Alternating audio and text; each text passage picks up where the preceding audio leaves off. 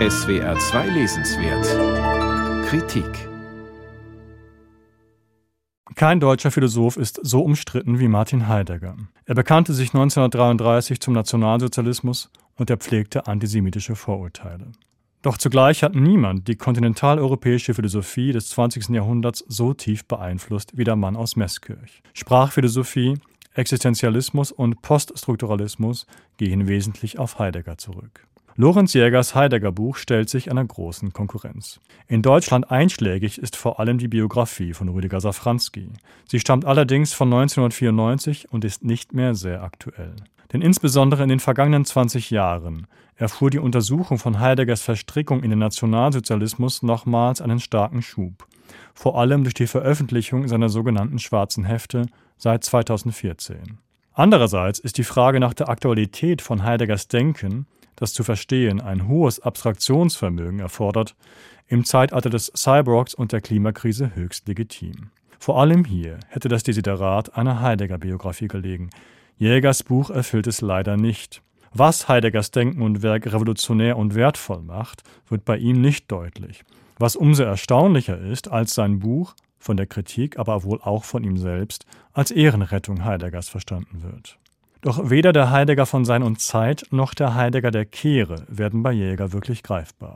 In Sein und Zeit, seinem 1927 erschienenen Hauptwerk, unternimmt Heidegger, ausgehend von Anthropologie und Phänomenologie, die ontologische Bestimmung des Menschen. Das in der Welt seines Menschen ist durch Zeit und Tod radikal begrenzt, verweist ihn aber zugleich auf etwas darüber hinaus, auf ein, so Heidegger, eigentliches Sein. Die große Frage in Heideggers Frühwerk ist, wie man zu diesem Sein gelange. Bei Jäger bleibt das äußerst unpräzise. Ebenso unklar bleibt, dass der Grund für Heideggers Sympathie für den Nationalsozialismus genau in dieser existenzial-anthropologischen Fragestellung zu suchen sei. Wie kann der Mensch aus der Zeit ausbrechen ins Sein? Stattdessen liest Jäger, merkwürdig genug für einen Heidegger Apologeten, aus seiner Zeit vor allem nationalistische Implikationen heraus, die sich dort indes kaum explizit finden.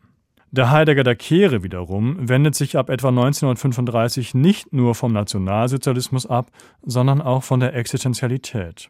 Er fragt nicht mehr danach, wie der Mensch durch eine ominöse Entschlossenheit zu sich selbst gelangen könne, sondern nach einem mystischen, vorweltlichen Sein – nun mit Y geschrieben, das sich dem willensmäßigen Zugriff des Menschen entziehe und auf das man sich meditativ und entsagend einlassen müsse.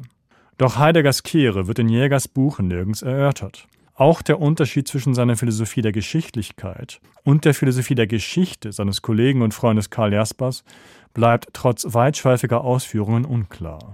Und auf Seite 341 schreibt Jäger, über die sichtbare Wirklichkeit wird in Berlin entschieden, in den Gesprächen zwischen Hitler und Molotow, in denen es klar wurde, dass ein Ausgleich der Interessen unmöglich geworden war. Der Krieg der beiden Mächte wurde nun unausweichlich.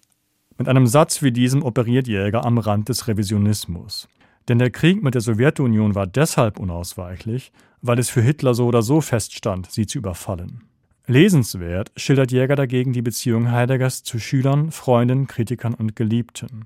Seinen vielleicht stärksten Moment hat er, als er Heidegger und Walter Benjamin, Zitat, die beiden gegenstrebigen Gründergestalten der neueren Geisteswissenschaften nennt. Auch den Antisemitismus Heideggers erörtert er, entgegen manchen Kritikerstimmen hinreichend offen. Dass Jäger Heideggers geistesgeschichtliche Verwandtschaft mit jüdischen Intellektuellen wie Georg Lukács, Franz Rosenzweig und Siegfried Krakauer betont, wirkt zwar leicht apologetisch, ist aber interessant. Als Biografie erfüllt Lorenz Jägers Heidegger seinen Anspruch. Als rudimentäre Darstellung seines Werkes aber ist das Buch kaum hilfreich. Eine kongeniale, populäre Einführung in Werk und Leben Martin Heideggers auf der Höhe der Forschung ist nach Jägers Buch nach wie vor Desiderat. Lorenz Jäger, Heidegger, Ein deutsches Leben. Rowold 2021, 608 Seiten, 28 Euro.